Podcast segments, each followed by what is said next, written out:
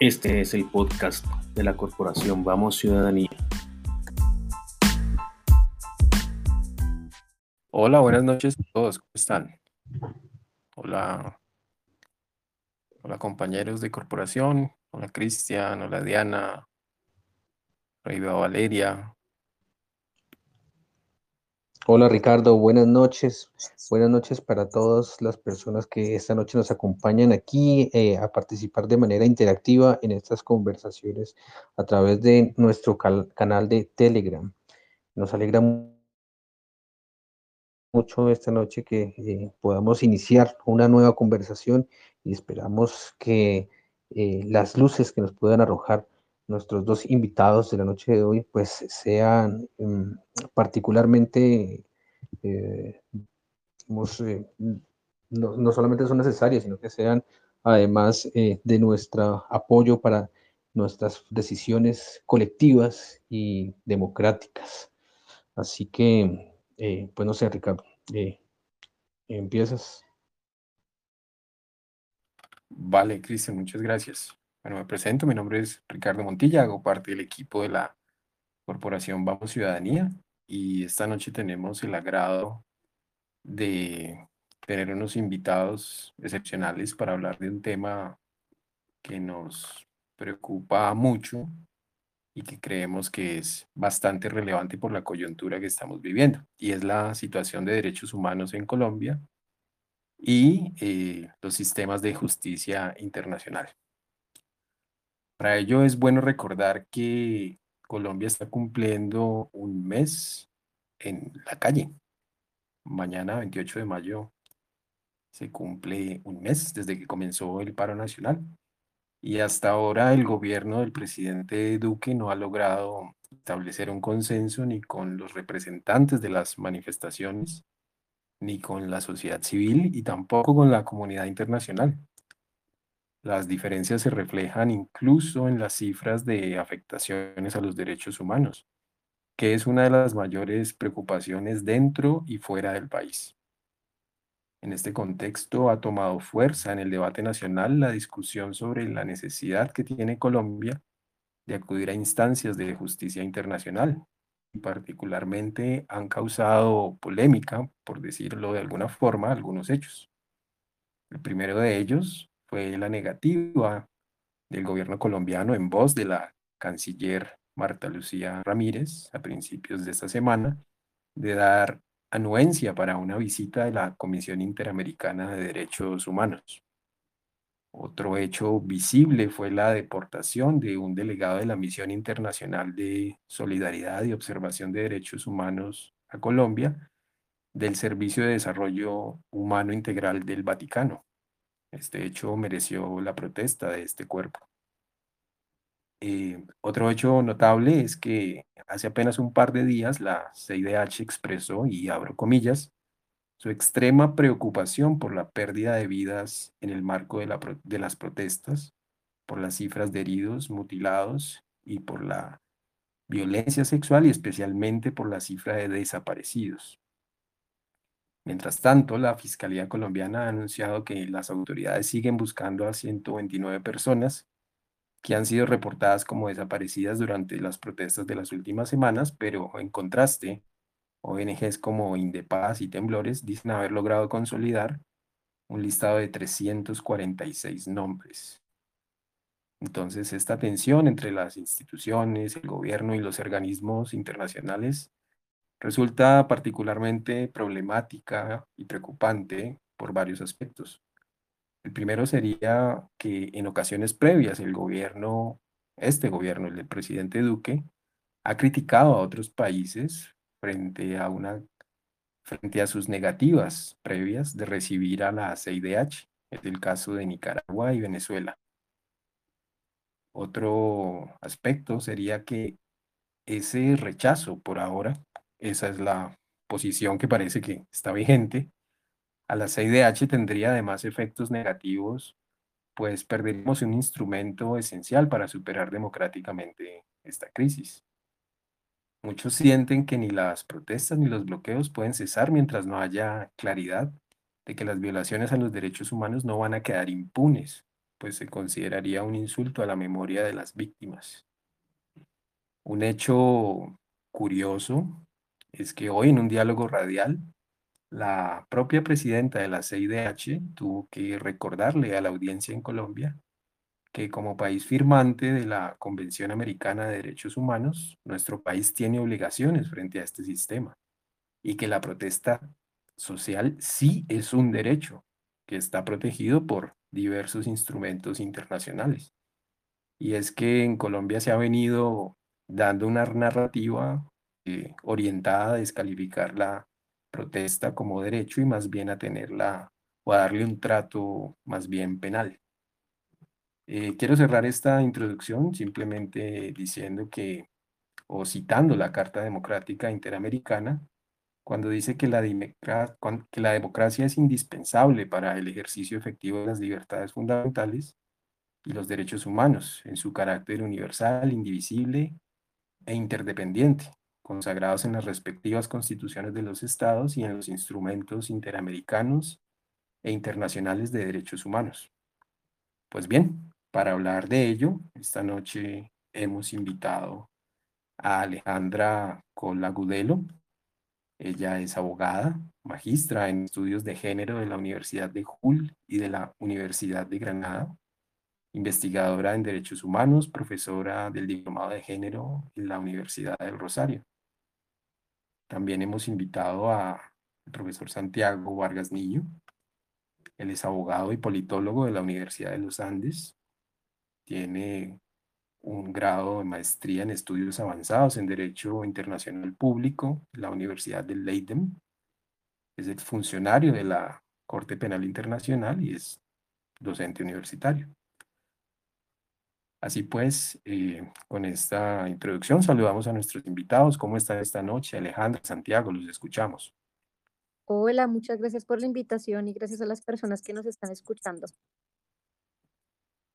Hola, buenas noches. Un gusto estar aquí con ustedes y pues a la espera de una discusión muy constructiva con la ciudadanía. Muchas gracias a ustedes por aceptar esta invitación, por aceptar este formato. Esperemos que les guste y que efectivamente, como dice Santiago, se pueda dar una discusión constructiva. Bien, entonces, sin más preámbulos, compañeros invitados, pues hablemos de la situación de derechos humanos y la posibilidad de búsqueda de justicia en estos sistemas de justicia internacional, valga la redundancia. Eh, ¿Quieres comenzar, Alejandra? Dale, pues mira, yo lo que puedo decir es que no hay que poner todos los huevos en la misma canasta. Y eso es muy importante tenerlo presente la Comisión Interamericana hace parte de un sistema, que es el Sistema Interamericano de Derechos Humanos, que fíjate que curiosamente nació aquí en Bogotá, eh, en unas circunstancias justamente donde el país estaba en, en algo parecido, bueno, guardadas las proporciones, que fue el Bogotazo. Em, había aquí una, una, estaba aquí reunido, justamente estaban pensando en, en cómo organizar todo lo que es el Sistema Interamericano de Derechos Humanos, y nace aquí en Bogotá y es un sistema que nace pensado en la protección a las víctimas y no en el castigo a los estados necesariamente. Creo que ese es el primer error que, que la gente comete y es pensar que el sistema nació para hacer castigos políticos a los estados o para de alguna manera sancionarles eh, de una manera dura por el incumplimiento de los derechos humanos. Ese sistema nace para reparar a las víctimas obviamente eso implica condenar a los estados a unas reparaciones materiales y simbólicas, pero creo que es muy importante saber los límites de un sistema que ha funcionado, eh, digámoslo así, bastante bien, teniendo en cuenta los pocos dientes, pero en el cual no podemos poner todas nuestras esperanzas de alguna manera. Mm, ¿Qué puede hacer la Comisión Interamericana? Por ejemplo, presentar informes, hacerle sugerencias al Estado colombiano, eh, que, probablemente es lo que va a pasar, porque en este momento lo que hay es la solicitud de una visita eh, que normalmente después de esa visita viene un informe con recomendaciones al Estado, eh, tienen programada una audiencia pública sobre lo, que está pasando en el paro nacional en Colombia. Esa audiencia está programada para el 29 de junio. Eh, y eso es lo que puede hacer la, la, comisión. Eventualmente, en el futuro cercano, si llegan a presentarse peticiones ante la comisión para tramitar casos, gente, por ejemplo, que se haya visto afectada por toda esta violencia que estamos viviendo, decide presentar su caso ante la comisión, pues lo que puede hacer la comisión es analizar si es admisible o no, y si los encuentra admisible, llevarlos a la Corte Interamericana y que allá se decida si el Estado es responsable o no. Eso es básicamente lo que uno puede esperar de la, de la Comisión Interamericana. Em, y es, no, no es lo que la gente se está imaginando como alguna sanción política para el Estado, bloqueos o algo así. Para eso no nació el sistema. Eh, creo que los, las sanciones políticas y de otro orden ya se dan en otros espacios y son decisiones de, por ejemplo, los otros estados, si deciden seguir teniendo relaciones diplomáticas. Ya algunos estados han hablado de, por ejemplo, suspender apoyos a Colombia eh, en materia de seguridad y defensa. Si esto sigue pasando, que además hay que recordar, no son pocos, ¿no? Los apoyos que recibe Colombia en seguridad y defensa. Eh, el profe Santiago me corregirá, pero siento que es uno de los rubros en donde el Estado colombiano, al menos en los últimos gobiernos, más ha buscado ayuda. Entonces siento que, que esto que está pasando puede tener consecuencias políticas muy fuertes, pero depende de los estados con los que Colombia tiene relaciones cercanas, no de la Comisión Interamericana. La comisión ahí lo que puede hacer es hacerle recomendaciones al Estado que probablemente van a estar muy embarcadas en recordarle, oiga, usted firmó la Convención Americana de Derechos Humanos, que además nació en su país en el, 40, en el 48, mm, y se tiene que ceñirse a ella. Su fuerza pública tiene que ceñirse a esos procedimientos, probablemente, y es una cosa que hay que ver porque la comisión hasta hace no mucho era muy conservadora en recomendar ciertas reformas estructurales a los estados. Eso es una discusión que podemos tener aquí que es muy interesante y es hasta dónde pueden llegar las recomendaciones de organismos como la comisión, hasta dónde pueden ir. Em, la comisión, hasta donde tengo entendido, solamente al Estado venezolano le ha hecho recomendaciones estructurales de reformas. En los demás ha sido muy cuidadosa con esto. Hay que ver qué recomendaciones le hace el Estado colombiano, si se atreve, por ejemplo, a llevar sus recomendaciones hasta, por ejemplo, la reforma a la fuerza pública, que mucha gente está pidiendo en este momento, pasar la policía de, de, un cuerpo militar a un cuerpo civil, sacarla del Ministerio de Defensa y ponerla en otro lugar. Eso es lo que yo podría decir como para empezar y para dejar que el profe Santiago también eh, nos ilustre un poco de lo que él conoce sobre qué podemos esperar de esta visita de la comisión, que por cierto ha estado muy accidentada diplomáticamente y ojalá realmente se pueda dar. Santiago. Hola, sí. Gracias, Ricardo. Efectivamente, me parece muy importante ese llamado que hace Alejandra a adoptar una estrategia integral de respuesta a las graves violaciones a los derechos humanos que se pueden estar dando en el marco del paro nacional. Yo vengo de un mundo paralelo, que es el del derecho penal internacional, y allí la preocupación es porque la gente no se enfoque exclusivamente en la CPI, sino que promueva otras alternativas de justicia por crímenes internacionales que sean más accesibles, más expeditas eh, y, y, que generen por consiguiente un mensaje más urgente de sanción y de reproche a este tipo de conductas. Pero hablando de la situación de derechos humanos en concreto y de los mecanismos que se pueden emplear, yo coincido en que mm, es importante que aquellas personas que tengan la posibilidad de adelantar tareas, entre comillas, diplomáticas em, en países como Estados Unidos, en la representación diplomática de la Unión Europea en Colombia, etcétera, eh, busquen la manera de mm, generar veeduría, no necesariamente presión, pero sí como un seguimiento más cercano de la situación por parte de los aliados estratégicos de Colombia, que es algo realmente viable en tanto los Estados Unidos y la Unión Europea cuentan con legislación nacional en el primer caso y, y reglamentos comunitarios en el segundo, que impiden o limitan el aporte a los aparatos de seguridad nacional en Colombia y en otros estados si no satisfacen unos estándares mínimos de derechos humanos, si están involucrados en la comisión de graves violaciones a los mismos, como la tortura, la desaparición forzada, la violencia sexual u otros crímenes internacionales. Y asimismo tienen mecanismos de sanciones eh, inteligentes, por ponerlo de alguna manera, circunscritas a los individuos que detentan un mayor grado de responsabilidad por este tipo de conductas en el gobierno, en los partidos políticos, en la fuerza pública, etcétera. Eh, las normas de esta naturaleza se conocen coloquialmente como leyes Magnitsky, en honor a un magnate ruso que fue muy crítico del gobierno de Vladimir Putin y fue asesinado en el extranjero como consecuencia de sus críticas.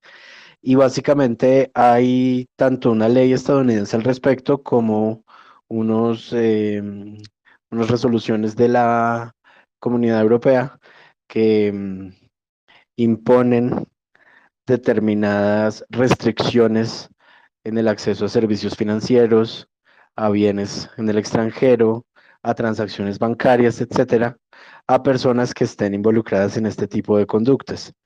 Entonces, efectivamente, hay mecanismos que van más allá de la Comisión y de la Corte Interamericana de Derechos Humanos para buscar, em, pues, enviar un mensaje de repudio a las actuaciones del Estado con miras no exclusivamente a señalar la gravedad de esos hechos, sino obviamente a prevenir que se sigan cometiendo. Ahora bien, yo creo que la comisión efectivamente ha evolucionado en la medida en que experiencias muy lamentables como la de los estudiantes desaparecidos en Ayotzinapa, en México, le han permitido desarrollar unos mecanismos muy interesantes de seguimiento a sus decisiones y de veeduría de los derechos humanos en determinados países. De un lado tenemos lo que se conoce como los grupos interdisciplinarios de expertos independientes, que son responsables de hacer una verificación de la situación de derechos humanos en un momento específico en uno de los países miembros de la OEA y efectivamente de proveer unas recomendaciones que deben orientarse a resolver la crisis, a proveer un remedio efectivo a las víctimas y a garantizar su no repetición. Y también hay unos mecanismos de seguimiento a órdenes en medidas cautelares eh, o a decisiones inclusive de la Corte Interamericana de Derechos Humanos que constantemente emiten eh, sus sugerencias al Estado acerca de la mejor manera de garantizar los derechos humanos que se vieron conminados en el pasado. Em, allí prima, un poco como en el tema de la visita, el, la aquiescencia o el consentimiento estatal, porque esos mecanismos eh, se constituyen a través de acuerdos suscritos entre el Estado y la Comisión Interamericana de Derechos Humanos. Entonces, en el clima político actual, pues obviamente no parecen una solución inmediata por la renuencia del actual gobierno a permitir algo tan básico como la visita en loco, que básicamente buscaría establecer la situación de derechos humanos en el marco del paro, estudiando la perspectiva de todos los actores relevantes, no solo de las organizaciones de la sociedad civil, sino también de la fuerza pública, de la rama judicial, de la Fiscalía General de la Nación, de la presidencia, em, de los manifestantes mismos. Em, entonces, eh, pues sí, digamos que el, el actual panorama político dificulta una intervención más profunda de la comisión, como las que mencioné anteriormente, pero eso no debería ser un obstáculo para que la sociedad civil continúe solicitando, primero al gobierno nacional, por supuesto, pero en segundo lugar a instancias internacionales, una intervención eh, con miras a, a esclarecer los hechos, a asignar responsabilidades, a implementar reformas para garantizar que esta grave crisis humanitaria que vivimos hace ya un mes, porque recuerden que la muerte de Marcelo Agredo en Cali sucedió efectivamente el 28 de abril, eh, inaugurando esta escalada de la violencia estatal, pues no se vuelva a repetir. Mm, y por último, tal vez algo que podríamos discutir más adelante es la posibilidad de que el Consejo de Derechos Humanos de la ONU constituya algún tipo de mecanismo de investigación eh, para Colombia. Hoy, por ejemplo, se creó una comisión de investigación para esclarecer los hechos en la más reciente escalada de la violencia entre Israel y Hamas en el territorio palestino ocupado y en Israel central. Algo semejante podría suceder en Colombia. Se podría pensar en un mecanismo como el, la IIIM, que es el Mecanismo Independiente Internacional de Investigación para Siria, o como UNITAD, que es el equipo multidisciplinario de investigación de los crímenes del Estado Islámico en Irak. Hay muchas alternativas. Lo que sucede es que lamentablemente exigen demasiado de la sociedad civil. Ponen la carga de respetar y garantizar los derechos humanos, que es primordialmente una obligación estatal, en los hombros del extremo más débil de la ecuación, que somos nosotros, los ciudadanos. Pero si se logra organizar un movimiento eh, transnacional en este sentido, yo creo que hay muchas herramientas que trascienden a la Comisión Interamericana.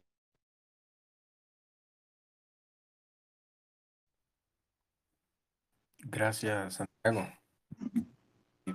Parece muy interesante lo que estás diciendo eh, y precisamente creo que ahí vale la pena preguntarles a ustedes y que pudieran hacer mm, un poco de pedagogía, porque parece que hay alguna confusión cuando hablamos de, de CIDH, de, de Corte Interamericana de Derechos Humanos, eh, como cierta, o creo que falta claridad, al menos en el, en el, en el debate público o en, o en las intervenciones que se escuchan, en esas diferencias frente al derecho de los derechos humanos y el derecho internacional humanitario. No sé si quisieran hacer alguna acotación en ese sentido. Súper necesario, Ricardo, además porque eh, creo que un, un abogado eh, eh, experto en derecho penal internacional muere cada vez que citan el DIH aquí, en esta situación, creo yo. el DIH es un derecho que se creó para regular de alguna manera o tratar de desescalar los conflictos armados. Entonces, hay mucha gente que habla de, se está violando el DIH en, el en aquí en la situación de el paro nacional en Colombia. Aquí se ha violado el DIH en la guerra, en el conflicto armado que llevamos viviendo más de 60 años.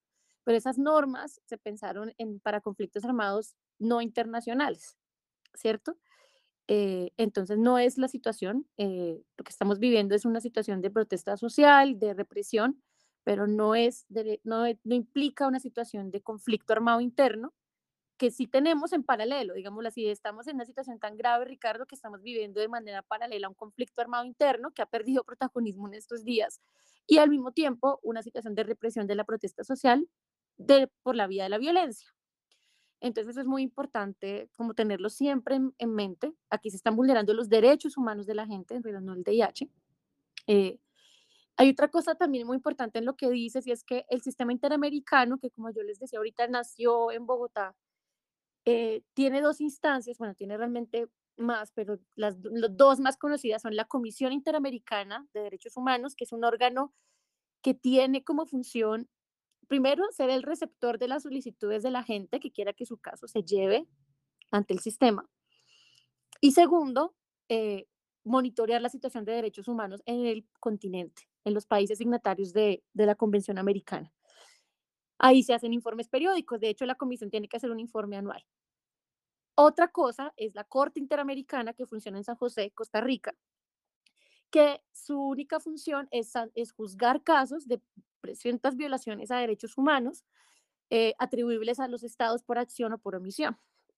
la, la, Corte lo que hace básicamente es juzgar los casos. La Comisión tiene una, una función más de ser la receptora de los casos, si son admisibles, pasárselos a la Corte y estar monitoreando la situación de derechos humanos. Por ejemplo, la Comisión Interamericana tiene relatorías especiales sobre ejes temáticos, hay una relatoría especial sobre eh, la libertad de expresión, tiene, tiene varios ejes temáticos de trabajo y de supervisión de los derechos humanos, eh, incluso con enfoques diferenciales como lo étnico, como lo de género. En cambio, la Corte, pues lo que tiene son sus jueces y sus despachos que lo que hacen es revisar casos que lleguen hasta allá porque la comisión los ha aceptado. Entonces son dos cosas muy diferentes. La que está pidiendo venir a Colombia es la comisión, que tiene como función supervisar los derechos humanos. Y eventualmente, si algún día alguien decide llevar una petición ante la comisión y se considera admisible y pasa por una serie de requisitos, eso puede llegar algún día a la Corte Interamericana. Yo quería, ahorita el profe Santiago hablaba mucho de la visita en loco, yo quiero aclarar que lo que están pidiendo, la comisión no es una visita en loco, está pidiendo una visita de trabajo, lo cual hace mucho más grave el gesto diplomático eh, del Estado colombiano al rechazar algo tan sencillo como una visita de trabajo. Explico por qué no es una visita en loco y eso lo aclaró la, la presidenta de la Comisión Interamericana, Antonio Urrejola, esta mañana. Las visitas in loco son visitas en donde vienen dos o más comisionados al país y vienen con la misión específica de recaudar pruebas en el marco de un proceso. En este caso, el paro nacional de Colombia no tiene ningún proceso admitido todavía en el sistema interamericano, entonces no podrían hacer una visita inlocua para venir a recoger eh, pruebas en el marco de un proceso. Lo que están haciendo es una visita de trabajo para analizar la situación y eventualmente producir un informe con recomendaciones. Que algún día pueda llegar un caso a la comisión para su estudio y para ver si es admisible, claro, puede pasar y ojalá ocurra. Ojalá la gente llegue. Lo que pasa es que los casos, para poder llegar a la comisión, tienen que cumplir con unos requisitos. Dentro de esos está que se haya agotado todo lo que se puede hacer adentro del país. Entonces, no es tan fácil que admitan un caso mañana, por ejemplo, porque primero hay que pasar por todos los elementos que tendría una víctima para agotar aquí adentro y tiene que haber sido imposible que los haya agotado y ahí sí la comisión declara admisible el caso y lo asume. Y eventualmente presenta un informe y se lo manda a la Corte Interamericana para que la Corte determine si el Estado es responsable o no. Ahí hay un tema súper interesante eh, que el profe Santiago también nos podría contar y es el tema de si en esta situación tan excepcional que estamos viviendo, donde hay pandemia, donde la justicia está funcionando a media marcha, se podría uno saltar ese requisito por lo excepcional de la situación, porque efectivamente la Convención Americana permite que en ciertos casos muy excepcionales no se le pida a las víctimas eso del agotamiento de los recursos internos. Es decir, en, en castellano eso sería como que usted haya hecho todo lo posible dentro de su país primero antes de venir acá. Perdón, profesora Alejandra, yo quiero eh, hacer una pregunta precisamente en ese eh, asunto que, que estás tocando. Es para que, aprovechando el, el, espacio. El 25 de junio, como decías, eh, va a tener lugar una audiencia pública y esa audiencia pública se citó de oficio, es decir, no hubo una petición en ese sentido por alguna víctima o algo así. Es posible que de la misma manera, de oficio, la Comisión Interamericana pueda eh, formular algún tipo de recomendación?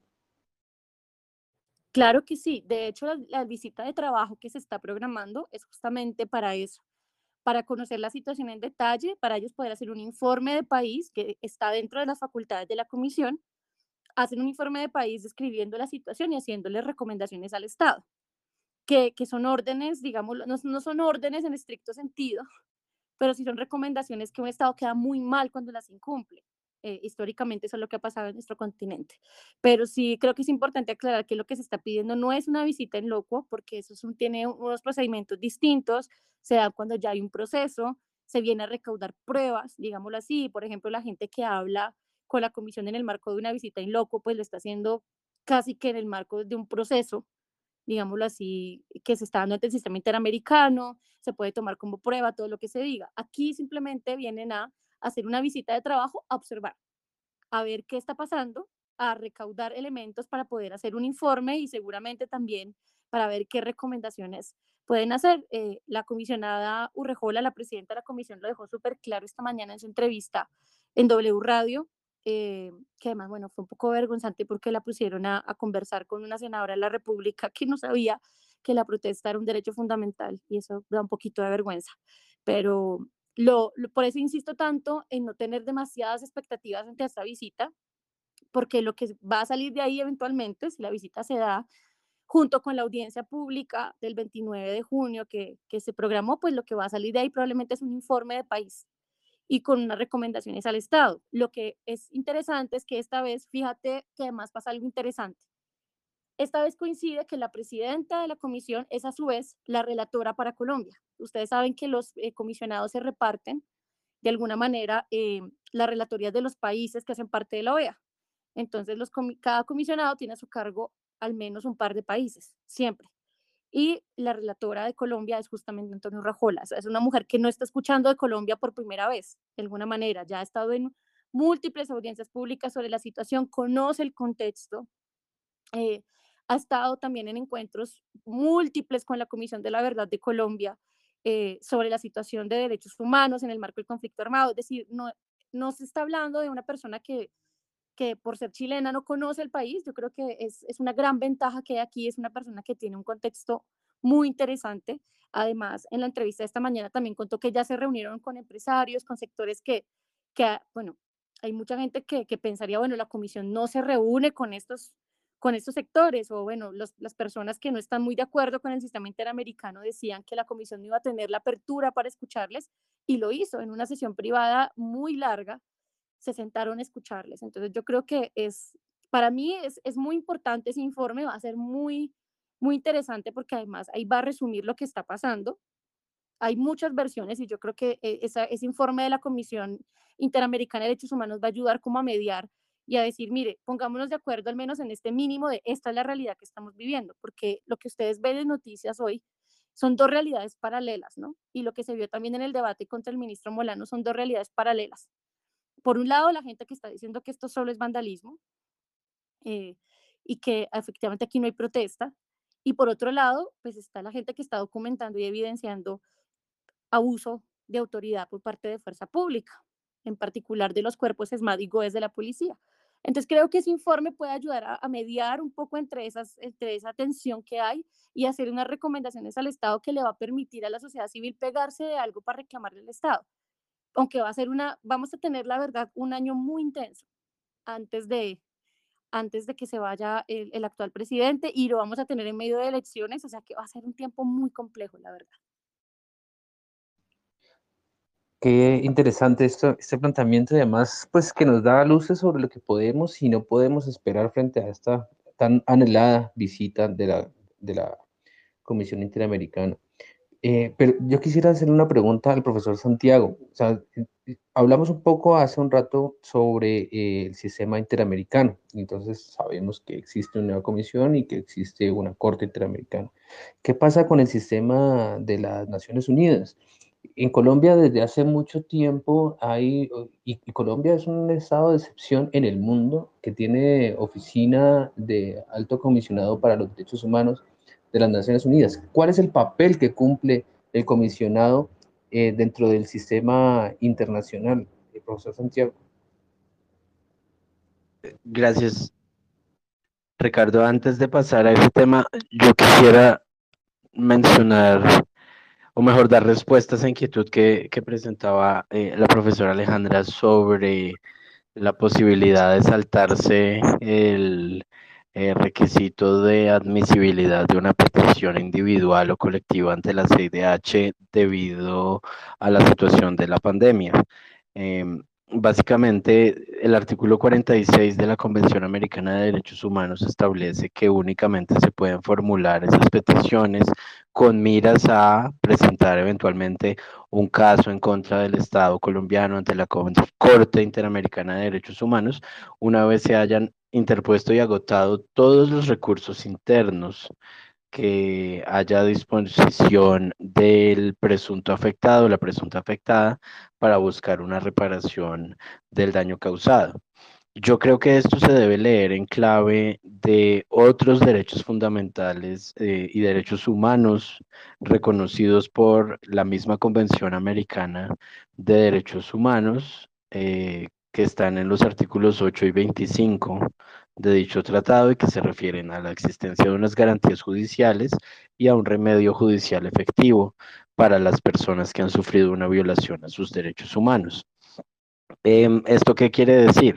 Que efectivamente el primer foro llamado a, eh, a verificar el cumplimiento de los eh, procesos, sean administrativos, penales, civiles, de atribución de responsabilidades y de reparación de los daños causados por una violación a los derechos humanos son los jueces internos.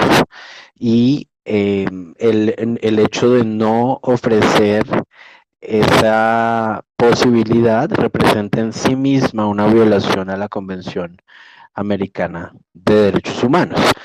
Entonces, esto tiene una consecuencia lógica, y es que si no hay recursos disponibles, recursos idóneos y recursos eficientes o efectivos para buscar subsanar los daños causados por una violación a los derechos humanos, no se le puede exigir al potencial peticionario o peticionaria que los agote. Es un contrasentido. En esos escenarios se crea una excepción a ese requisito de admisibilidad que permite acceder directamente a la comisión sin haber agotado el procedimiento interno. Entonces, por eso hay que entender qué significa cada uno de esos calificativos. ¿Qué es que un recurso esté disponible? Básicamente que exista bajo la legislación interna, que haya una acción judicial específica que le permita al afectado solicitar la reparación de sus derechos. Em, que no haya, por ejemplo, una ley de amnistía que impida la persecución penal de un responsable de un delito, que no haya prescrito la acción, que la persona tenga lo que se conoce como legitimación en la causa por activa para formular su solicitud, es decir, que se ha reconocido que tiene un derecho en juego y que por ende puede ejercer la acción. Un recurso idóneo, por su parte, es aquel que sirve para resolver la afectación específica que alega la solicitante o el solicitante. Si, por ejemplo, quisiéramos que una persona privada injustamente de su libertad la recuperara, pues no es idóneo un recurso como la acción de reparación directa, que busca establecer la existencia de un daño antijurídico ocasionado por el Estado, del cual se deriva una obligación resarcitoria. Tampoco sería idóneo un proceso penal para establecer la responsabilidad individual de la persona que privó de la libertad al o la solicitante. Sí sería idóneo, en cambio, un recurso constitucional de habeas corpus o una acción de tutela que buscara efectivamente garantizar ese derecho fundamental a la libertad. Y por último, el recurso efectivo es una acción que es expedita, que puede conducir a un procedimiento rápido y fácil de solución de la controversia planteada por la violación a los derechos humanos. Como en Colombia hay una mora judicial tan excesiva, se podría llegar a alegar que la ausencia de una acción efectiva eh, justificaría el recurso a la comisión sin haber agotado los recursos internos. Pero obviamente esto impone una carga argumentativa alta para la persona, porque no basta con decir, ay, es que hay mora judicial, sino que hay que señalar por lo menos unos indicios de tardanza que afectan gravemente los derechos en juego de la persona solicitante en el momento específico. Profe, que, que, que quería, que quería aprovechar para, para, para complementar justo lo que usted está diciendo, y es que litigar ante el sistema no es tan fácil, ¿no? Para que la gente también lo sepa. Eh, es decir, aparentemente en el cuaderno parece muy sencillo, uno puede presentar la petición online si uno quiere, pero en últimas, ese nivel argumentativo del que usted habla, de hecho, hay muy pocas organizaciones de derechos humanos aquí en Colombia con la capacidad de llevar casos hasta allá. Yo conozco muy pocas. El colectivo José Alvear Restrepo, la Comisión Colombiana de Juristas y otro par y se acabó. Entonces, implica que las víctimas, por ejemplo, puedan tener esa asesoría suficiente para saber cómo llevar su caso hasta allá y también cómo poder hacer supervisión de un caso que está en Washington, en Estados Unidos. Eh, entonces, eso tiene unos costos. eh, bueno, ahorita estamos en pandemia, ya no hay que ir a las audiencias eh, de manera presencial. Eso le ha ahorrado a las víctimas un, un dineral. Pero, sin embargo, hay otro tipo de, de cosas, por ejemplo, cuando, la, cuando se piden determinadas ampliaciones de la, de la denuncia. Bueno, todo esto tiene muchas implicaciones. No quiero ser ave de mal agüero, solamente quiero que la gente tenga como una idea muy realista de cómo funciona el sistema y entender que tiene unas, unos, unas potestades, profe, muy, muy concretas, muy limitadas y que además es un sistema que es bastante tardado. El caso, por ejemplo, de Manuel Cepeda Vargas eh, apenas se resolvió hace unos años. Eh, el caso que usted mencionó hace un rato, profe, de Ayotzinapa, todavía es un caso en trámite. Ellos crearon este, este grupo especial donde hay dos personas colombianas que entregó su último informe también hace como tres años. Eh, y todavía no hay resultados, ni se han encontrado a los chicos, ni, ni hay todavía como un trámite específico, todavía no se ha decidido del todo sobre, sobre si este caso va o no a la Corte Interamericana. Entonces, estos son, son procesos lentos que a veces tienen muchos años después un resultado muy positivo, pero que tienen sus intríngulis jurídicos bien complejos. Eso que nos estaba explicando el profe, por ejemplo, para hay que argumentarlo muy bien para que uno pueda saltarse ese requisito y que la, la comisión le acepte a uno el caso sin haber agotado todos los recursos internos, explicando todo lo que él nos decía. Perdón, profe, por la interrupción. Ya me callo para dejarlo, para seguirlo escuchando. No, al contrario, Alejandra, a mí me parece supremamente oportuna esa aclaración porque es muy cierto que esto requiere un grado de profesionalización de los litigantes muy alto y además una infraestructura bastante consolidada a nivel nacional, que permita obtener y analizar la evidencia, formular los escritos jurídicos, estar en contacto, en contacto constante con las víctimas em, y hacer de cierta manera también cabildeo en Washington eh, para que la cosa se mueva, porque de lo contrario, pues efectivamente pueden pasar eh, lustros enteros sin que haya una resolución del asunto. Em, eso con respecto al, sistema interamericano y a la muy oportuna observación que, que hace la profesora Alejandra acerca de la necesidad de buscar mecanismos alternativos. Lo que sucede es que a nivel internacional pues tampoco hay eh, muchas, eh, muchas otras opciones. Eh, bajo el Pacto Internacional de Derechos Civiles y Políticos, que es el principal tratado universal de derechos humanos que cobija naturalmente también al Estado colombiano, en principio hay una competencia del Consejo de Derechos Humanos de la ONU que se llama el examen periódico universal, que es básicamente una revisión de la situación de derechos humanos alrededor del mundo, pero que tiene una frecuencia realmente baja. Si no estoy mal, es algo así como cuatro o cinco años eh, es decir, el turno de cada estado se repite como entre cada cuatro y cinco años, entonces naturalmente pues no es un asunto expedito. En vista de esta situación, también se puede acudir a lo que se conoce como los procedimientos especiales del Consejo de Derechos Humanos, dentro de los cuales se incluye, por ejemplo, a las relatorías especiales. Ustedes podrán eh, haber eh, eh, evidenciado, por ejemplo, que mm, en, este, en esta situación en Colombia em, hay un relator especial que se llama Clement Vol, que ha hecho un seguimiento muy o juicioso a los últimos acontecimientos porque él es el relator especial para el derecho a la reunión pacífica.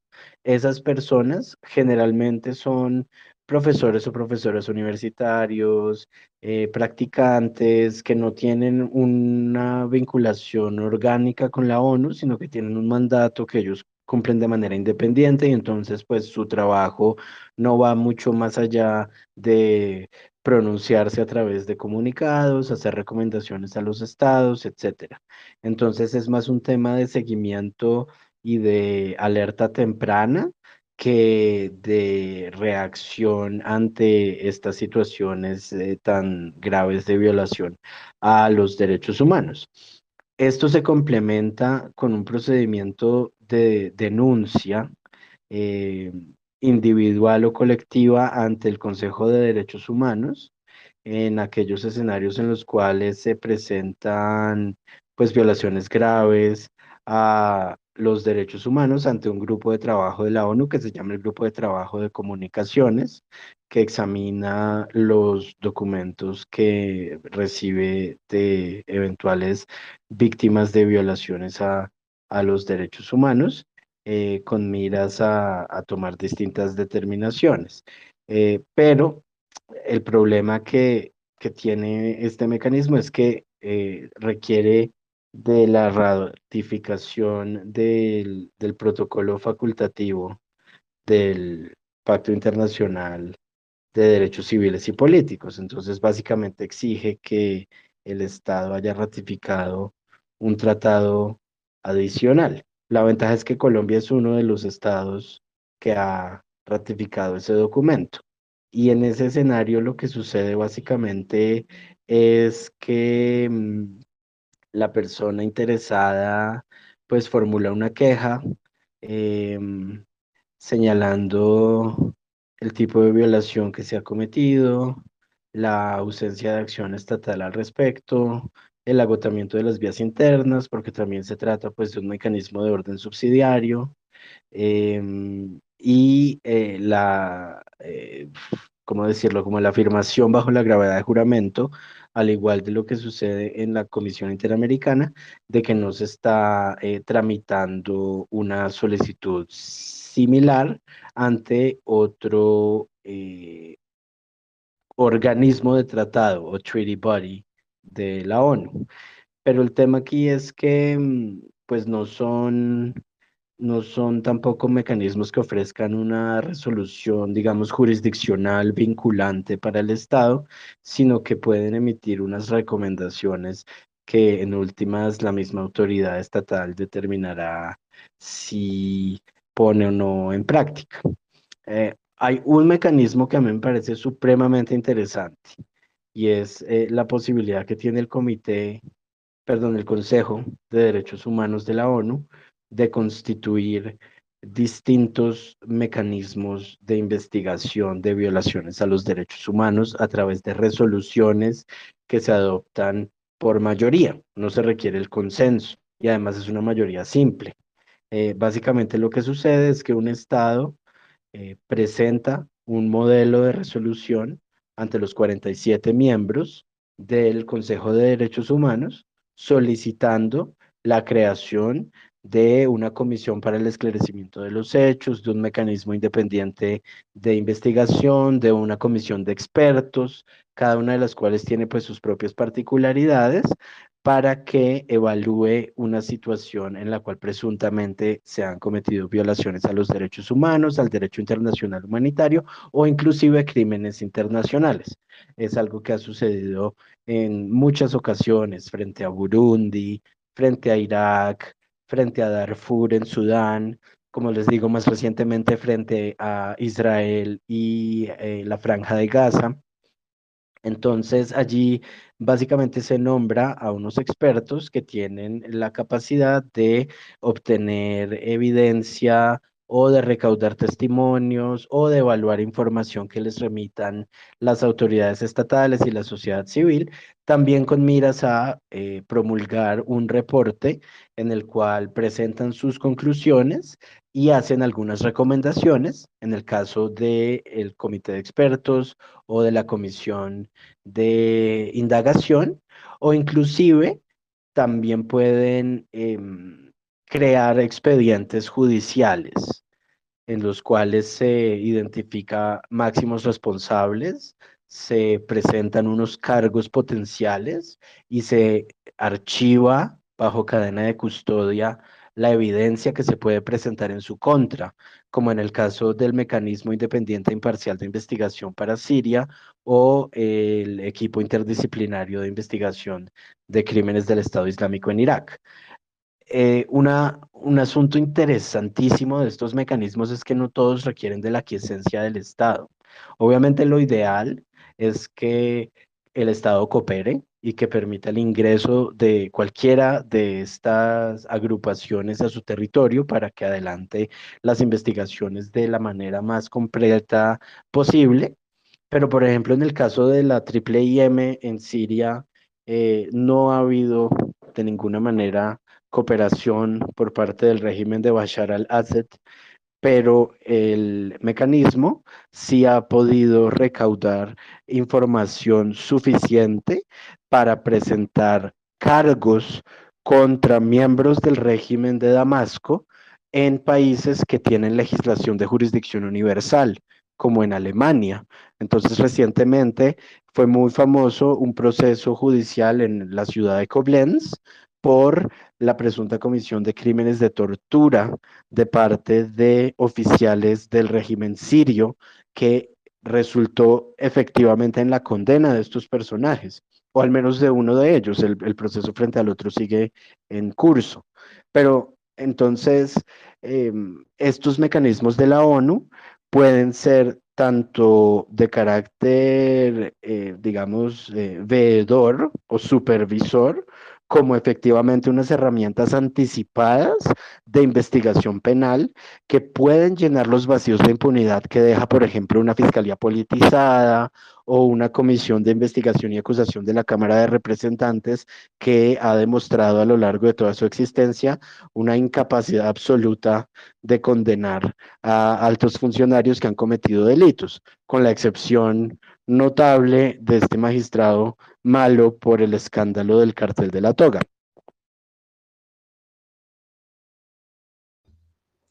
Y profesor Santiago, una pregunta, vamos que sobre eh, eh, lo que acabó de ocurrir eh, el día de ayer, la alcaldesa de Bogotá citó a una sesión de carácter informal en la que estuvo presente eh, la Oficina del Alto Comisionado de Derechos Humanos para las Naciones Unidas.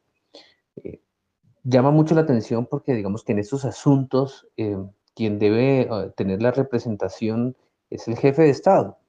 ¿Qué implicaciones puede tener para la institucionalidad que no sea el jefe de Estado, sino la alcaldesa de la capital la que presenta algunos documentos, pruebas y denuncias directamente contra el, pues, digamos, el, accionar de agentes del Estado em, directamente contra o hacia la oficina del Alto Comisionado de las Naciones Unidas. Yo quisiera señalar ahí que la actuación del Estado no se limita a su jefe de Estado o jefe de gobierno o ministro de Relaciones Exteriores. Esas eh, restricciones son principalmente relevantes para dos temas. Primero, la presencia en conferencias multilaterales, en donde se debe garantizar que todos los interlocutores se encuentren al mismo nivel para que las decisiones que de allí salgan eh, tengan una vocación de vinculatoriedad. Eh, por ejemplo, lo vimos en la conferencia de plenipotenciarios en Roma en el 98 para la adopción del Estatuto de la Corte Penal Internacional o recientemente también en la Conferencia Climática de París. Y de otro lado, es importante para garantizar la eh, efectiva representación del Estado que ratifica un tratado internacional. Pero en lo que se refiere a la comunicación de eh, instancias de violaciones a los derechos humanos o la provisión de información acerca de la conducta de agentes estatales, eh, realmente esa limitación no existe. Yo parto básicamente de la interpretación dada por la Comisión de Derecho Internacional en el modelo de artículos sobre la responsabilidad del Estado por el hecho internacionalmente ilícito, que básicamente reconoce que es acción estatal toda acción de los agentes del Estado a cualquier nivel, nacional, departamental, distrital, municipal, eh, y por consiguiente, eh, se puede pensar que efectivamente la presentación de información por parte de la alcaldesa mayor de Bogotá a la representante de la Oficina de la Alta Comisionada para los Derechos Humanos de la ONU fue una actuación estatal perfectamente admisible eh, por parte de la ONU. Ahora, lo que resulta altamente preocupante de ese tipo de conductas es que muestra una ruptura del mando frente a las fuerzas del orden. Naturalmente, hay un cortocircuito constitucional en la medida en que el orden jerárquico de la policía es presidente, ministro de defensa, comandante de la policía y ahí comandante de la metropolitana de Bogotá pero ese comandante de la Metropolitana de Bogotá también está subordinado a la alcaldesa mayor como suprema autoridad de policía del distrito, que no es como realmente... Perdóneme que yo meto otra vez la cucharada aquí, qué pena, pero justamente creo que ese es otro tema que tenemos que tener en cuenta. En teoría eso es así, pero como bien lo ha puesto recientemente el alcalde de Cali, eso está escrito en el Código de Régimen Municipal, está en la Constitución pero en la práctica, el hecho de que la policía dependa administrativa, financieramente y en ciertas cosas funcionalmente del Ministerio de Defensa, hace que los alcaldes se pueden parar en las pestañas dando una orden y no se va a cumplir. Mira lo que le pasó al alcalde de Palmira, al mismo alcalde de Cali, pidiéndole al SMAT no salgan a estas manifestaciones. Igual, ellos tienen una orden de un superior eh, y lo hacen. En este caso, ellos consideran a su superior jerárquico realmente el, Ministerio de Defensa. Y eso es lo complejo, que justamente desde el 77, cuando tuvimos el, último paro nacional de estas dimensiones, y después del Estatuto de Seguridad, la policía tuvo esta característica de convertirse en militar, y eso no ha cambiado en estos 40 y algo de años que han pasado. Entonces, eh, el alcalde de Cali lo ha dicho mil veces, ¿no? El alcalde de Cali ha sido súper claro en decir, se supone que soy la primera autoridad de policía del municipio, pero en la práctica yo me puedo parar frente, me puedo parar frente a, la gente del SMAT y él me va a decir, mire, mi coronel me dijo, punto. Y esas cosas, esas son parte de las cosas que tenemos que corregir, porque si bien es cierto estos días que hemos, hemos estado viviendo de paro nacional, este mes que justamente se cumple mañana de paro nacional, ha sido muy duro, eh, ha sido muy complejo, hemos vivido eh, una violencia policial muy, muy compleja. No es la primera vez que esto pasa. La gente de las comunas en Medellín, la gente de Siloé en Cali, la gente de Ciudad Bolívar aquí en Bogotá, vive esa violencia policial desde hace mucho tiempo y las alcaldías no han podido hacer mucho justamente por eso. Ahora lo vemos mucho más palpable porque es muchísima más la gente afectada por eso porque hay mucha gente en la calle protestando, pero siento que eso es parte de los vacíos que hay y que quizás, ojalá, este paro nacional sea una oportunidad para corregir esa, esa cuestión, ¿no? Y darle realmente a la policía el carácter civil que debería, de cuerpo civil que debería tener. No es posible que la policía siga siendo entrenada con la misma, la misma forma de entrenar que se usa para los militares, con la misma teoría del enemigo. Si ellos salen viendo a las personas que se manifiestan como enemigos, pues obviamente lo que van a hacer es atacarles, ¿ya? Y la mayoría, cuando uno revisa eh, las actuaciones policiales, los videos que se ve, básicamente lo hacen porque están entrenados para responder, no para contener, que se supone que es su función, ¿no? Contener si hay eh, disturbios, si hay alteraciones del orden público. Ellos están actuando como si quisieran básicamente atacar, no están pensando en contener. Y eso tiene que ver con la naturaleza militar de su entrenamiento. Y luego también podemos hablar de la violencia sexual, que es algo que está pasando eh, y que la ONG Temblores ha reportado más de 20 casos de violencia sexual en el marco de este paro nacional, que también tiene que ver con la forma en la que se les entrena. Profe, fíjese que hay una, hay una profesora universitaria que ha investigado incluso lo que cantan eh, estas personas cuando están siendo entrenadas, tanto ejército como, como policía, que aunque son cuerpos diferentes, vuelvo, insisto en que su naturaleza militar, pues las, las está equiparando en Colombia, es uno de los pocos países donde la policía no es un cuerpo civil. Entonces, si ellos los entrenan cantando que van a violar a una mujer, que, bueno, cosas muy complejas, pues es muy esperable de ellos que en terreno, en su momento, pues actúen de esa misma manera. Y además, cuando ven que no hay sanciones, pues también eso es como un guiño, no sé, profe, si usted está de acuerdo conmigo, eso también es como una suerte de guiño institucional del Estado diciendo no te preocupes, aquí no va a pasar nada. El primer caso de una violación en una estación de policía hace poco cumplió 30 y algo de años. El primer caso conocido, además, era una niña de 12 años. Y la historia se sigue repitiendo. Aquí también en Bogotá recientemente una niña de 12 años fue violada en una estación de policía y lo que los medios de comunicación registraron fue la reacción airada de la comunidad. Entonces siento que sí tenemos que pensarnos una reforma muy tenaz a la fuerza pública y la gente cuando piensa que uno pide la reforma es porque está en contra de la fuerza pública y al contrario, uno cree que, creo que flaco favor le hacen a la institución las personas que de alguna manera están tratando de proteger a la institución a través del encubrimiento. Y si algo nos ha mostrado la experiencia, por ejemplo, de lo que le ha pasado a las fuerzas militares cuando han llegado a la JEP, es que les va mucho mejor cuando la institución reconoce las faltas, retira a las personas que efectivamente cometieron estos delitos y corrige procedimientos. El negacionismo nunca protege a una institución. Si usted quiere una institución, si usted la aprecia de verdad, promueva que esa institución saque a las personas que ensucian el uniforme. No, no simplemente, creo que es una narrativa muy equivocada que hay aquí en Colombia, ¿no? Que respetar a una institución o protegerla es negar todo lo que hace. Y al contrario, creo que negar lo que está pasando cuando todo el mundo lo está viendo en vivo. Aquí mientras nosotros estamos hablando, hay transmisiones en vivo en varios lugares del país de lo que está ocurriendo. Entonces, imagínate cómo, cómo va a ayudar a una institución que alguien niegue lo que está pasando y trate de, a través de ese medio, ese negacionismo, proteger a la institución. Yo creo que flaco favor le hacen, por ejemplo, los senadores que votaron ayer eh, de manera negativa la moción de censura al ministro, porque están mandando un mensaje muy complejo para la población, muy, muy complejo. Dicen, algunos sacan explicaciones diciendo que no quieren incendiar al país, eh, que sienten que la salida del ministro incendiaría el país. Yo creo que al contrario, la permanencia del ministro incendia el país, manda un mensaje muy complejo y le manda a la gente un mensaje de desconfianza en la institucionalidad que está en el centro, yo creo, en la columna vertebral de los problemas que se están discutiendo en el paro y de la razón por la cual el paro ya lleva un mes y la gente sigue ahí, por la desconfianza de las instituciones, porque sienten que no hay una respuesta de nadie.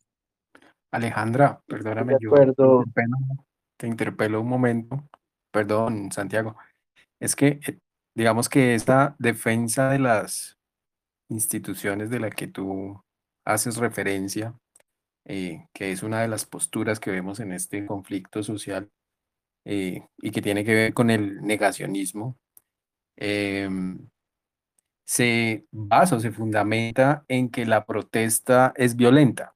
O sea, que ellos reconocen hasta cierto punto que la gente tiene derecho a, manifestarse pacíficamente, pero entonces hay como una, eh, no sé, o como tratan de demostrar que pues se debe protestar por el andén sin causar ningún tipo de incomodidad, ¿cierto? Y se establecen pues como esos eh, parámetros desde su punto de vista y niegan que lo otro es legítimo. Luego, entonces, quiero hacerte una pregunta. ¿Cuándo se puede considerar a la luz del derecho, de los derechos humanos, que una protesta sí es violenta? Es decir, que, que las personas, no sé, monten un bloqueo, eh, o, que, tengan unos escudos o unos palos, ¿eso la vuelve violenta o a partir de qué se podría considerar violenta? Te iba a decir, Ricardo, que fíjate que esta mañana la comisión, la presidenta de la Comisión Interamericana nos dio una clase de eso. O bueno, se la dio a la representante María Fernanda Cabal, que estaba con ella en W Radio. Sí, la escuchamos. Qué peinada.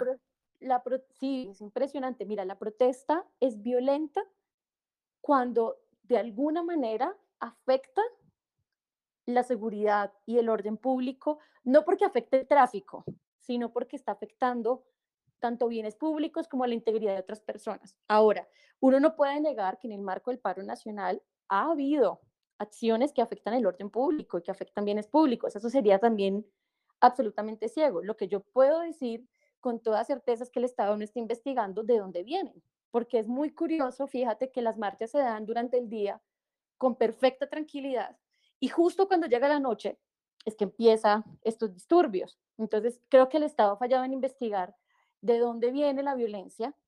Eh, y lo que ha pasado es muy triste, es que ha venido estigmatizando a todos los marchantes como si todas las personas fueran violentas, que eso es lo que no puede pasar. También, por supuesto, yo entiendo que un Estado no puede permitir que las, que las marchas, las protestas, el legítimo derecho a protestar, pues termine en, en acciones violentas. Eso no puede pasar, pero un Estado no puede presumir que todo el que marcha es violento.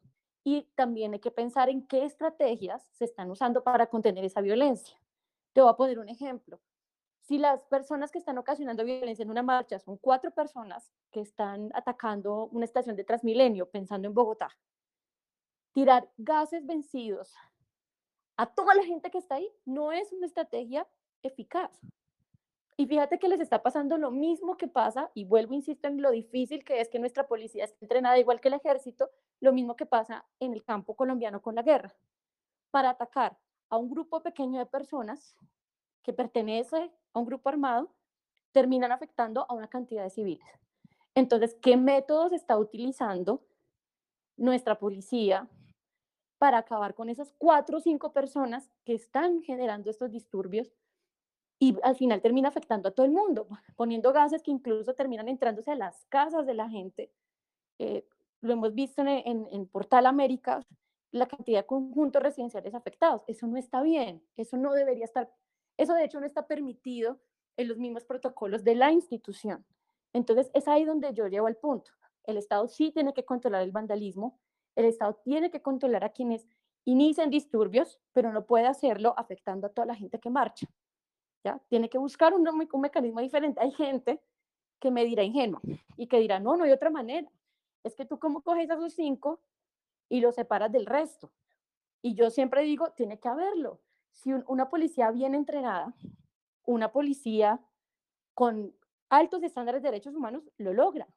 Lo que pasa es que en muy pocas partes del mundo pasa eso. ¿Sí me entiendes? Y, y la gente en países tan enamorados de la guerra como el nuestro, suele justificar estas acciones. Entonces yo siento que la protesta obviamente se vuelve violenta cuando afecta la integridad de otras personas, no los intereses económicos, la integridad de otras personas, cuando afecta bienes públicos. Y el Estado tiene que intervenir ahí.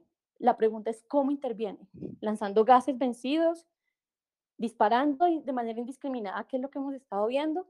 Y por supuesto, hay que investigar. Lo que pasó con el Palacio de Justicia de Tuluá, Ricardo, es muy preocupante muy preocupante y uno se tiene que preguntar a quién le convenía que los procesos judiciales que estaban ahí de alguna manera, menos mal la justicia hoy está digitalizada y uno quiere creer que se habían creado los respaldos necesarios a la información, pero ¿a quién le corresponde? ¿A quién le beneficiaba que ese palacio ardiera? ¿Y por qué pasa esto en la noche cuando todo el día las manifestaciones en Tula fueron pacíficas? El Estado ha fallado en investigar esto con esta narrativa, esta retórica un poco ya que no tiene ningún sentido, diciendo todos los marchantes son vándalos, han incumplido con su obligación de efectivamente ir a buscar a los que sí son vándalos. Y hay mucha gente que se está preguntando hoy si muchas de esas personas que inician esas, esos desmanes no son personas que a veces están relacionadas con el mismo Estado para deslegitimar la protesta social. Esa es una pregunta que hay que hacerse que no me atrevo a decir si sí o si no, pero que sí creo que debería ser materia de investigación seria. Pero pues hoy estamos, yo creo que estamos en un panorama, Ricardo, muy complejo porque estamos sin instituciones. La Fiscalía ha demostrado no ser seria, eh, no tenemos defensoría casi. Em, de hecho, la defensoría, dependiendo de quién sea el defensor regional, ha tenido un papel más o menos importante dependiendo de la región. Procuraduría sí que menos. Entonces, esa sensación de desprotección, Ricardo, de la ciudadanía, que siente no puedo contar con ninguna institución, y ayer también el Senado dio la espalda, le da muchas más razones a la gente para seguir en la calle molesta, porque no siente el respaldo de nadie. Y el único que podría acabar esto, que podría terminar esa situación es el presidente. La gente está bloqueando para que el presidente vaya y hable con ellos. No aceptan a nadie más. Ya llega un punto de radicalización donde que vaya una alcaldía, una gobernación no les sirve, porque ha, habido tanta violencia que ellos quieren el gobierno nacional y el gobierno no lo está haciendo. Te digo, el 70% de los bloqueos que hoy estamos viviendo son de camioneros. ¿Por qué no se ha reunido el gobierno nacional con este sector? Si quieren tanto el desbloqueo, en vez de enviar armas, en vez de enviar agentes de fuerza pública, ¿por qué no se habla con estas personas, se revisa sus demandas, que no son nuevas, te lo digo, y hace una mesa de diálogo específica con ese sector? Los bloqueos de los chicos de primera línea son mínimos comparado con los bloqueos que están haciendo los, los, el sector camionero, que también está muy cansado de los incumplimientos del gobierno desde hace mucho tiempo, muchísimo.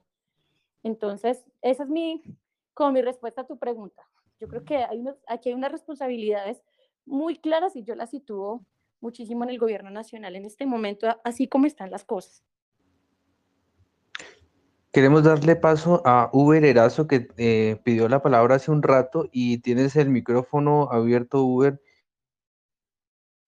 para tu intervención o pregunta.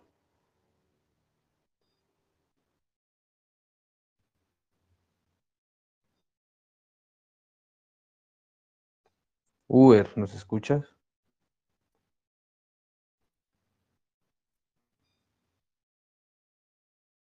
Parece que no.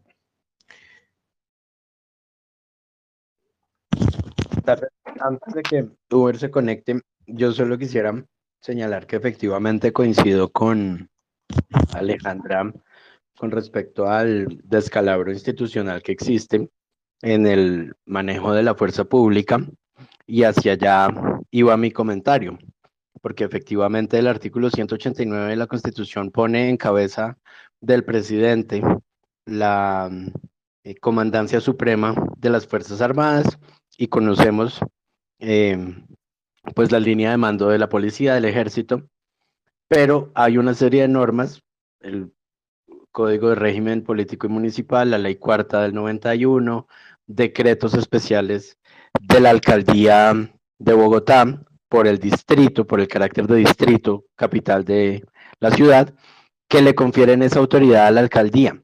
La alcaldía es suprema autoridad de policía en el distrito, lo cual quiere decir que tiene poder función y actividad de policía. Con el poder nos referimos a la capacidad que tiene de regular materias relevantes para em, la convivencia pacífica, la preservación del orden público y eh, otras cuestiones como de la vida en sociedad. Por ejemplo, el POT, em, fijar en dónde pueden estar eh, vendedores ambulantes y dónde no, cuáles son zonas de parqueo y cuáles no, etcétera. Esas son cosas que se refieren al poder de policía como capacidad reglamentaria. Luego tenemos la función de policía, que es la capacidad de expedir actos administrativos concretos para ejecutar las normas de orden constitucional, legal y reglamentario relevantes. Entonces, por ejemplo, el sellamiento de una eh, restaurante porque incumple con estándares mínimos de salud pública, es ejercicio de esa función de policía y luego tenemos la actuación propiamente dicha de la policía, que es el despliegue de la fuerza pública para restablecer o conservar el orden público, entre otras funciones constitucionales. ¿Y esto por qué es relevante? Porque si bien es cierto, hay que reconocer que en el terreno los oficiales de la policía le obedecen a sus superiores y su superior le obedece al ministro y el ministro le obedece al presidente y por ende los alcaldes de alguna manera pueden alegar que carecen de ese control efectivo sobre la fuerza pública, pues eso no necesariamente los exime de sus responsabilidades en los actos de violencia que Alejandra explicó de manera tan comprensiva, tan completa. Eh, en especial, si uno tiene en cuenta esa actitud un poco, mm, eh, ¿cómo ponerlo en palabras diplomáticas? Eh, polisémica de la alcaldesa mayor de Bogotá, que por un lado eh, presenta excusas públicas y señala que hizo, que llegó a una, eh, a una epifanía por el COVID y entonces propone una serie de medidas de carácter social para lidiar con las causas subyacentes de la manifestación y por el otro lado continúa acusando a la protesta de ser el principal motor del contagio del COVID.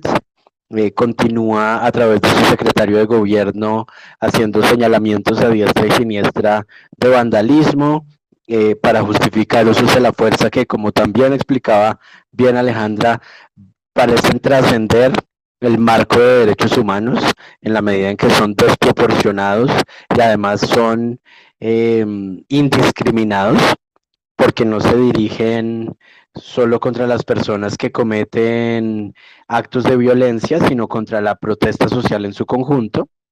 Eh, y entonces esos también son alicientes para que la fuerza pública actúe de manera abusiva, porque hay una autoridad, la suprema autoridad de policía a nivel distrital, que está presentando su aquiescencia a conductas que son contrarias al marco del uso de la fuerza bajo los derechos humanos. Em, y efectivamente es necesario indagar por responsabilidades, no solo por acción, no solo quién es el responsable de la quema de una sede administrativa o del ataque a una alcaldía o de convertir el Palacio de Justicia de Tuluá en una pira, sino también por omisión. ¿Dónde estaba la fuerza pública para proteger esos lugares? ¿Por qué no actuó para reprimir actos específicos de violencia pero sí ha demostrado a lo largo de un mes que tiene capacidades operacionales que usa y abusa para atacar a la manifestación en su conjunto. Todo eso puede dar indicios de lo que yo tampoco me atrevo a concluir, pero que está en el aire sugerido y es una intervención de un aparato de alcance nacional de ordenación de la violencia porque no es una situación que se circunscriba a una ciudad, a un departamento, a una región, sino que está ocurriendo con mayor o menor intensidad en el sur, centro, oriente del país.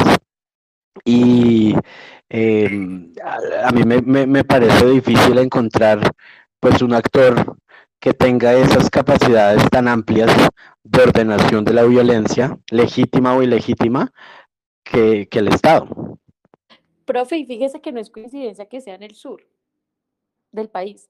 Y también hay otra cosa muy interesante y es que yo creo que, y ya con esto me callo para que si alguien tiene preguntas podamos responder, pero siento que quienes van a ser protagonistas, quienes hay que cuidar mucho de aquí en adelante es a los jueces. Este paro nacional, a diferencia del 77, está quedando documentado. Y eso tiene unas implicaciones, ¿no?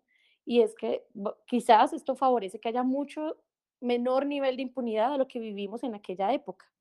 Entonces, los protagonistas en lo que sigue, en muy breve, serán los jueces de la República y hay que protegerlos. Tenemos, y ahí podríamos hacer otro, otro programa aparte sobre la independencia judicial en Colombia, sobre lo preocupante que fue tener a las tres principales cortes, cuatro principales cortes de, de Colombia haciendo un comunicado conjunto con el presidente, qué puede esperar la gente sobre la sanción efectiva de todo esto que estamos viviendo, de toda esta violencia y de la independencia de la rama judicial. Eh, hubo dos personas, dos magistrados, una magistrada y un magistrado de la Corte Constitucional que se abstuvieron de, digamos así, de suscribir ese comunicado conjunto y que sacaron una aclaración diciendo que ellos no estaban de acuerdo y que el presidente de la Corte no debió hacerlo a nombre de toda la corporación. Eh, pero creo que la discusión que sigue, profe, muy breve, va a ser sobre nuestra independencia judicial y la capacidad de juzgar lo evidente, lo que está grabado y ni siquiera con posibilidad de que sea alterado porque son transmisiones en vivo y en directo de lo que pasa. Entonces yo siento que ahorita más que nunca hay que cuidar a la justicia, hay que pedir independencia. Eh, este presidente tuvo, que, tuvo la oportunidad de nominar a tres magistrados de la Corte Constitucional eso no es poco, digámoslo así, altera el orden de una corte que había sido como el estandarte de la protección ciudadana eh, y que ahora, digámoslo así, no lo es tanto, aunque es lo, de lo poquito que nos queda.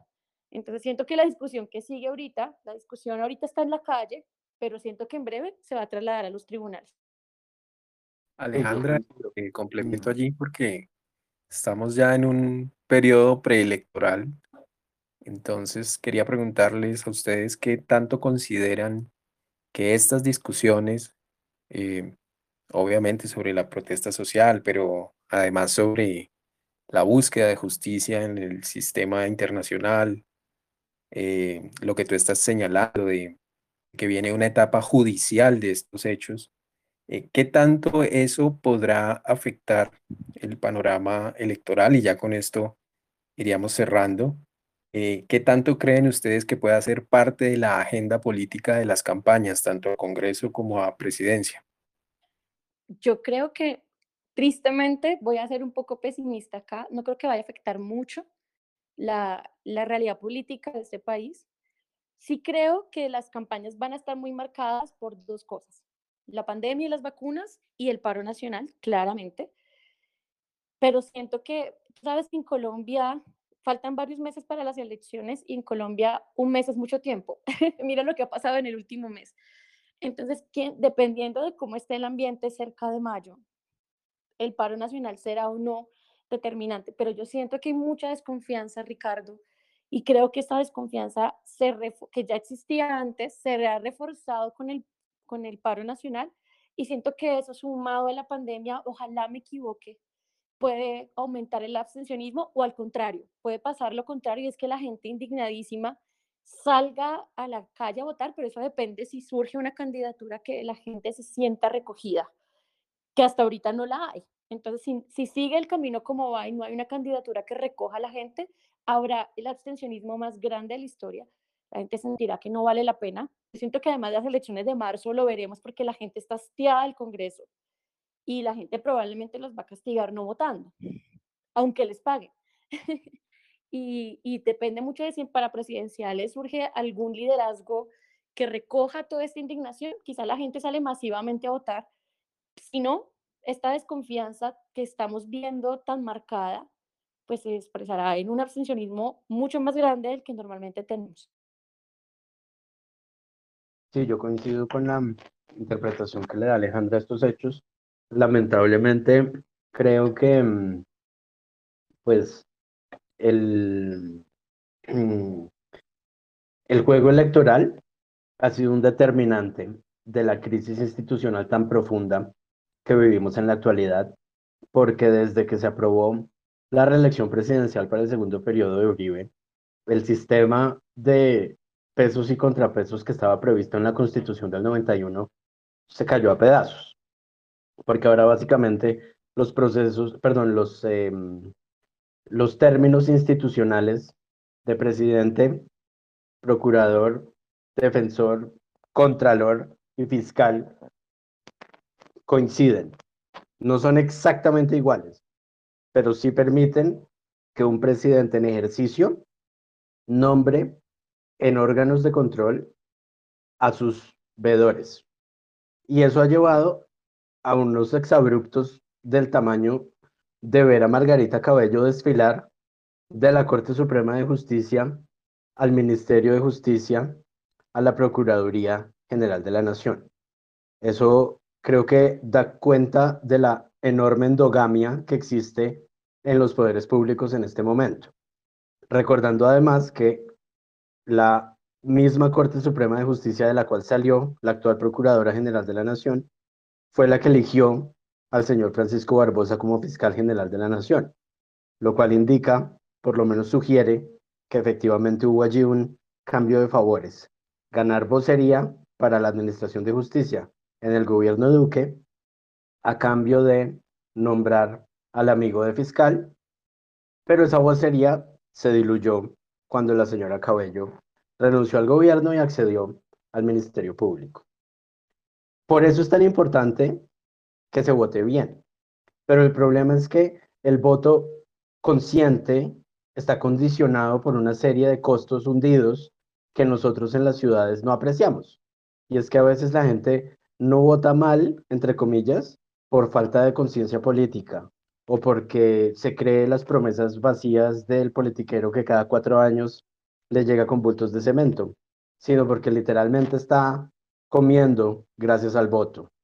Eh, y entonces, mientras esas iniquidades persistan, mientras no haya unos controles serios a la campaña política, a la corrupción del electorado, pues es muy difícil que una masa crítica de la ciudadanía salga masivamente a votar a favor de una candidatura progresista. Esto de todas maneras no es un llamado a claudicar, sino a reconocer que el activismo político en Colombia tiene un costo más alto, pero que es posible lograr el cambio si se hacen esfuerzos consolidados eh, en el tiempo, en el espacio de eh, promoción de derechos humanos. Es que no es promover a determinado candidato por encima de otro, sino una agenda mínima de cumplimiento de la parte dogmática de la Constitución Política del 91, eh, que va a requerir enseñar bien cómo se llena un formulario, qué es el Congreso, cuáles son sus cámaras, pero también oír las voces que de las regiones conocen mejor, porque no se trata solo de memorizarse un contenido normativo, sino de responder efectivamente a las necesidades del campesinado, de los cultivadores de coca, de las negritudes, que no han sido tradicionalmente interlocutores, entre comillas, legítimos para la clase política del centro del país eh, y que tienen el potencial de darle la vuelta a esta, a esta historia, no solo con las 16 curules de víctimas que finalmente aprobó eh, la Corte Constitucional al declarar inexequible su, su eliminación, sino también un poco como siguiendo el ejemplo de la candidatura de Joe Biden en Estados Unidos, son una enorme promesa de, de votantes eh, transformadores, porque Joe Biden no lo eligieron las élites del Partido Demócrata, no lo eligieron los blancos ricos de Nueva York, eh, lo eligieron activistas grassroots del sur de Estados Unidos, o sea que Georgia haya dado la vuelta de ser un estado tradicionalmente republicano a volver a ser demócrata, gracias al trabajo de Stacey Abrams y otras lideresas y líderes eh, electorales, pues lo que muestra es que efectivamente la, democracia tiene un potencial de reivindicación social y, y de mm, emancipación muy alto, que lamentablemente en Colombia impone unos costos mucho más altos para los activistas eh, electorales de lo que impone eh, inclusive en los Estados Unidos, a pesar de que allá las diferencias podrán no ser de desigualdad tan marcada como en Colombia, pero sí son de gerrymandering, son de requisitos formales para poder presentar el voto, etcétera. Em, pero que si se afrontan de manera estratégica, unida y, y, y transformadora, pues pueden resultar no solo en elegir un buen Congreso, no solo en elegir un buen presidente, sino en regresar a un sistema de pesos y contrapesos constitucionales que funcione, en excluir las prácticas clientelistas eh, que permiten las maquinarias electorales a nivel regional. Y pues idealmente eh, retomar la, la promesa de democracia participativa que introdujo la Constitución del 91 que se está expresando en las calles alrededor del país, pero que no tiene un correlato institucional. Entonces, pues definitivamente van a ser unas elecciones muy importantes. Es obvio que el oficialismo lo tiene claro y por eso está buscando deslegitimar a la protesta social como un ejercicio de manipulación política de un candidato que no habla por todo el pueblo en las calles. Y lo importante es eh, pues que no sea otra ola verde, que no pensemos, ay, no, esto va a cambiar y confiemos a ciegas en que va a cambiar, sino que haya un trabajo de base sólido para que efectivamente cambie. Profesor Santiago, profesora Alejandra, muchísimas gracias por esta participación eh, por estas luces que, han arrojado sobre eh, estas discusiones que son tan importantes, son tan relevantes para nuestra democracia, para nuestra tan eh, resquebrajada democracia, diría yo, y que yo creo que alientan las reflexiones que debemos tener como ciudadanos de cara a las elecciones que van a tener lugar en marzo del próximo año. Em, pues eh, el espacio lo hemos pensado siempre para que fuera como una hora pasada, quizá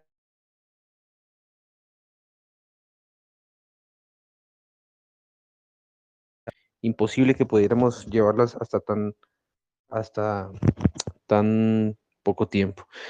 Em, así que, pues, Invita a les los abogados a hablar, hermano.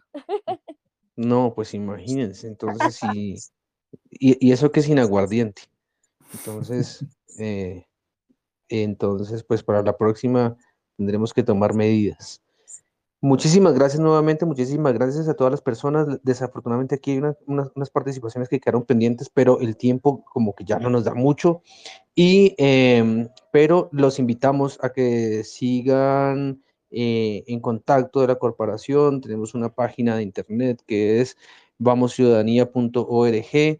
Tenemos este canal de Telegram, tenemos nuestro, nuestra página de Facebook eh, que nos pueden encontrar muy fácilmente. Eh, vamos a subir estas conversaciones a nuestro podcast. Eh, la idea es precisamente, como decía el profesor Santiago, a tratar de hacer activismo para procurar, procurar en la que sea posible tener unas mejores representaciones para nuestras eh, eh, corporaciones públicas. Nuevamente, muchísimas gracias a todos eh, y estamos entonces en contacto. Que estén muy bien. Muchas gracias, buenas noches, que estén muy bien. Feliz noche, muchas gracias Santiago y Alejandra.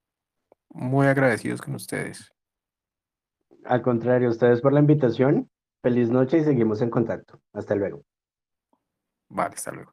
Buenas noches, chao.